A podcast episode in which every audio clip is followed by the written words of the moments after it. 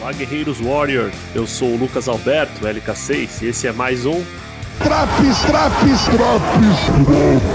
AW Dynamite. Hoje vou resumir em menos de 10 minutinhos o programa do dia 2 de setembro de 2020. Vem comigo.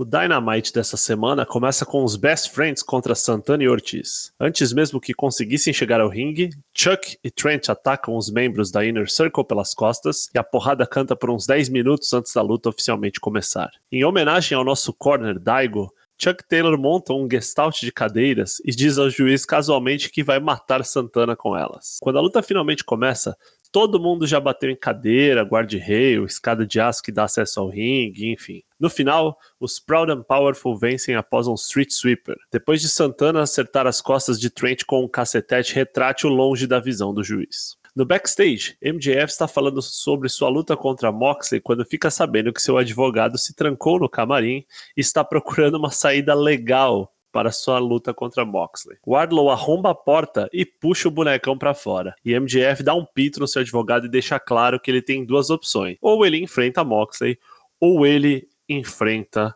Moxley. Segunda luta da noite é SU e Private Party contra Young Bucks e Jurassic Express, com o time vencedor se enfrentando no All Out. Os Bucks são o último time a entrar e vêm totalmente mordidos, com uma atitude mais violenta e mais intensa, inclusive desrespeitando alguns dos fãs. Todos os competidores têm tempo para brilhar e a luta vai esquentando à medida que os times vão se entrosando. Por fim, um BTE Trigger Mark Quinn liquida a fatura e acaba por confirmar os Young Bucks contra os Jurassic Express no All Out. Os Bucks saem do ringue sem comemorar com a outra dupla e é isso aí. Um rápido segmento nos camarins mostra Jake Hager indo atrás de Orange Cassidy e dizendo que Chris Jericho quer laranjão ao lado do ringue, assistindo sua luta contra Joey Janela mais tarde. Orange Cassidy não responde e acaba olhando para sua mochila quando Hager vai embora. Tully Blanchard e FTR aparecem no vídeo dizendo que embora eles respeitem Hangman Adam Page, eles respeitam muito mais o prestígio, a honra e o dinheiro que vem com o título de duplas, e que neste sábado os dois se consagrarão campeões. No segmento mais importante da noite, Tony Schiavone chama Kenny Omega ao ringue para uma entrevista e vai direto ao ponto. As ações de Hangman e o que Kenny pensa delas. Kenny diz que todos na vida cometem erros, afinal a vida é feita de erros e aprendizados, as coisas mudam,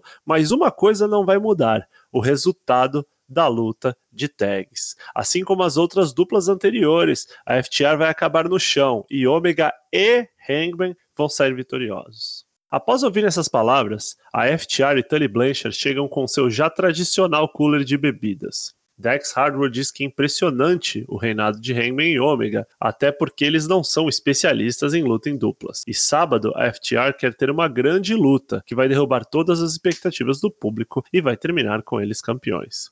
Eles oferecem uma bebida a Kenny Omega, que acaba por não entrar no jogo deles, e diz que eles não precisam ficar de lero-lero antes de atacá-lo dois contra um. Ele ainda se corrige e dá risada olhando para Tully, brincando e pedindo que os FTR segurem o velho na hora do quebra-pau. Quando a bagunça começa a se configurar, Hangman Page acaba chegando com seu cinturão e seu copinho de pinga. Hardwood aponta o dedo na cara de Hangman e pede que o mesmo conte quem foi que fez Page atrapalhar os Bucks na semana passada pois não foram eles dois. Você fez isso sozinho! Explica isso pro Kenny, explica como você é um merda.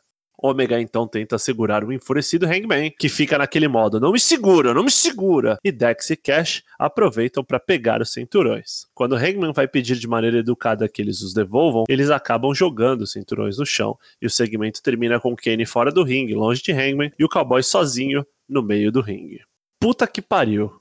Que maravilha. O momento que Hardwood diz que nunca pediram para Hangman interferir na luta dos Bucks é bem interessante. O que será que vem daí? Será que o Page fez isso por vontade própria? Ou talvez por sugestão de uma outra pessoa? E se foi uma outra pessoa, quem? Quando Kenny diz que independente do que aconteça, pessoas erram e aprendem com seus erros, estaria ele falando de Hangman? Ou de si mesmo? Fica aí a reflexão. Chris Jericho diz a Alex Marvez que os sonhos e desejos de Orange Cassidy vão chafurdar na little bit of the bubble e que Joey Janela, seu oponente nesse programa, vai ser sacrificado como uma prévia do que está por vir no sábado. Jericho então atropela Janela numa noite rápida e vence com as muralhas de Jericó. Após o fim da luta, ele continua maltratando o Bad Boy e chama Cassidy pra briga. O Homem Preguiça acaba subindo no ringue e Jericho é ajudado por Jake Hager. Sony Kiss vem salvar Orange Cassidy, Jake Hager protege Jericho e os vilões são obrigados a assistir Orange Cassidy abrir sua mochila e tirar uma garrafa de champanhe. Ele desperdiça o champanhe jogando no chão do ringue. Jericho fica lívido com o desperdício da bebida e sai arremessando cadeiras ao sair. Sammy Guevara aparece com suas plaquinhas como em todo o programa e depois percebe que Matt Hardy observa tudo lá de cima. Com uma cara de maníaco, Matt Hardy então mostra suas próprias plaquinhas e uma mensagem de que deletará Sammy na luta do sábado. O próximo segmento é uma bagunça muito divertida. Tez e seus mancomunados chegam ao ringue para falar groselha. São interrompidos então por Jake the Snake e Lance Archer, que fazem uma piada de duplo sentido bem cretina. A discussão se desenvolve até a chegada de Ed Kingston e seus parceiros. Tully Blanchard então aparece com Shawn Spears e ficam observando, enquanto o pau come. Toca o tema de Darby Allin, ele sai correndo a milhão na direção de Star, vira uma puta bagunça, começa a chegar mais gente pro ringue. Serpêntico, Billy Gunn, Donny Osmond, Problem Powerful, Margaret Thatcher, Jake Hager, Best Friends, Herbert de Souza. O que a princípio parecia ser uma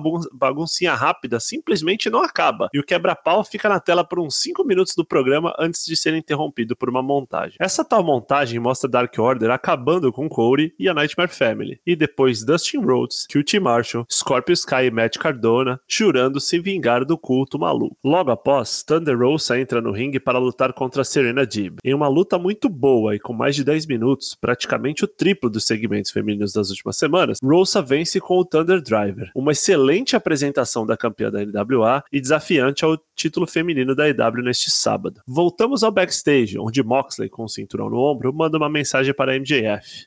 Você conseguiu. Chegou ao topo da montanha.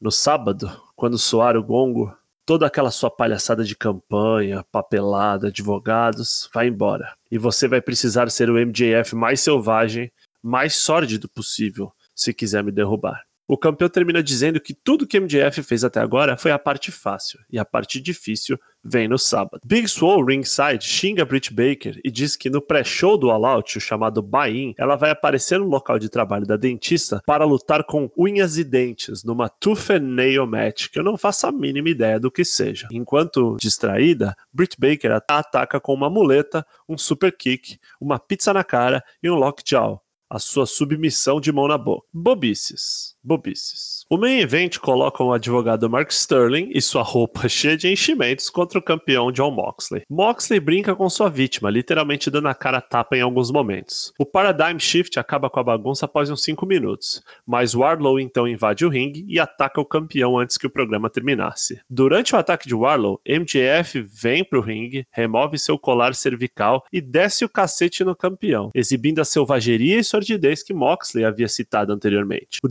soca a cabeça do campeão com seu anel e acaba mordendo a testa de Moxley o que faz com que o mesmo sangre por todo o ringue. MJF termina o programa segurando o cinturão nas mãos e as roupas e o rosto coberto de sangue de Moxley.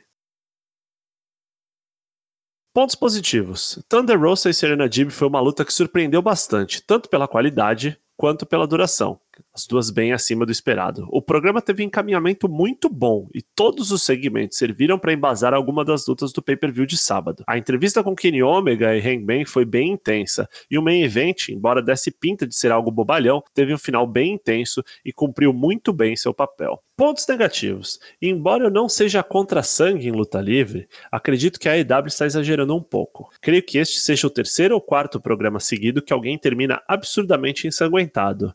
E justamente nesse episódio, tivemos dois segmentos quase idênticos: um vilão brutalizando um mocinho após o fim da luta e usando seu sangue como tinta em sua roupa. Quando tudo acaba em sangue, o fator surpresa acaba perdendo seu efeito. E se quase todo semanal tem sangue, o que eles vão deixar para fazer no pay-per-view? Esse excelente Go Home Show leva a nota 8. Esse foi mais um Drops AW Dynamite. Espero que você tenha gostado. Dê seu feedback e não esqueça de ouvir os outros drops, Raw, SmackDown e NXT. Acompanhe também nossas lives no twitch.tv ForceWP às terças e quintas-feiras, a partir das 8h30 da noite. Eu sou LK6 e te vejo semana que vem. Tchau!